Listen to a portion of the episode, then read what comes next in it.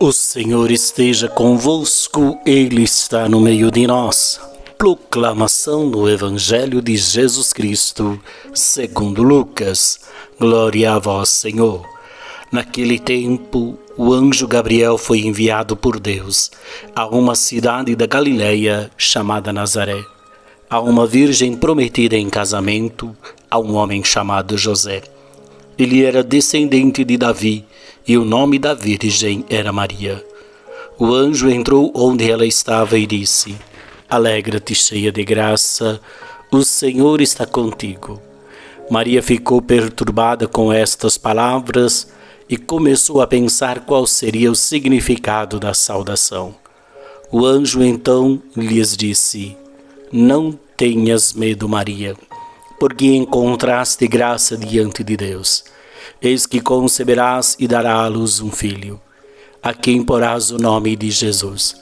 Ele será grande, será chamado Filho do Altíssimo, e o Senhor Deus lhe dará o trono de seu pai Davi. Ele reinará para sempre sobre os descendentes de Jacó, e o seu reino não terá fim.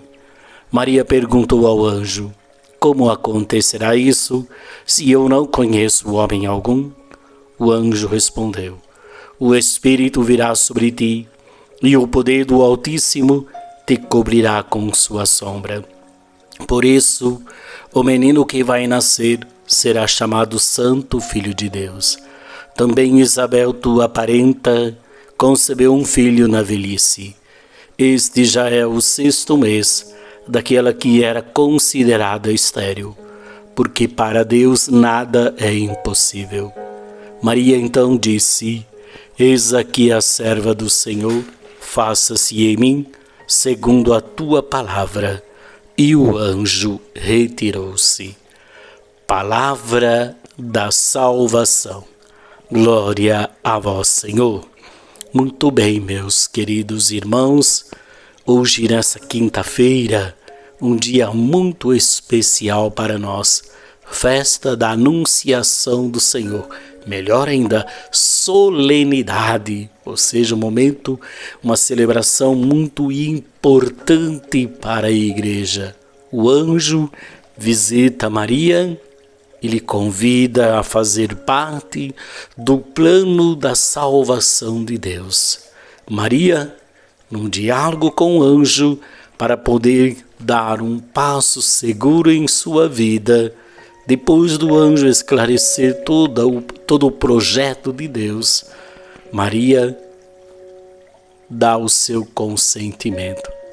Mas dois fatos nos chamam a atenção. Primeiro, Maria é cheia de graça. E segundo, quem vai fecundar? O Espírito de Deus. Nós também podemos na nossa vida caminhar de tal maneira que nós possamos ser cheios de graça e também deixar que o Espírito Santo fecunde nossos corações, fecunde nossa mente, fecunde nosso interior, para que possamos produzir muitos e bons frutos na vinha do Senhor. Paz e bem.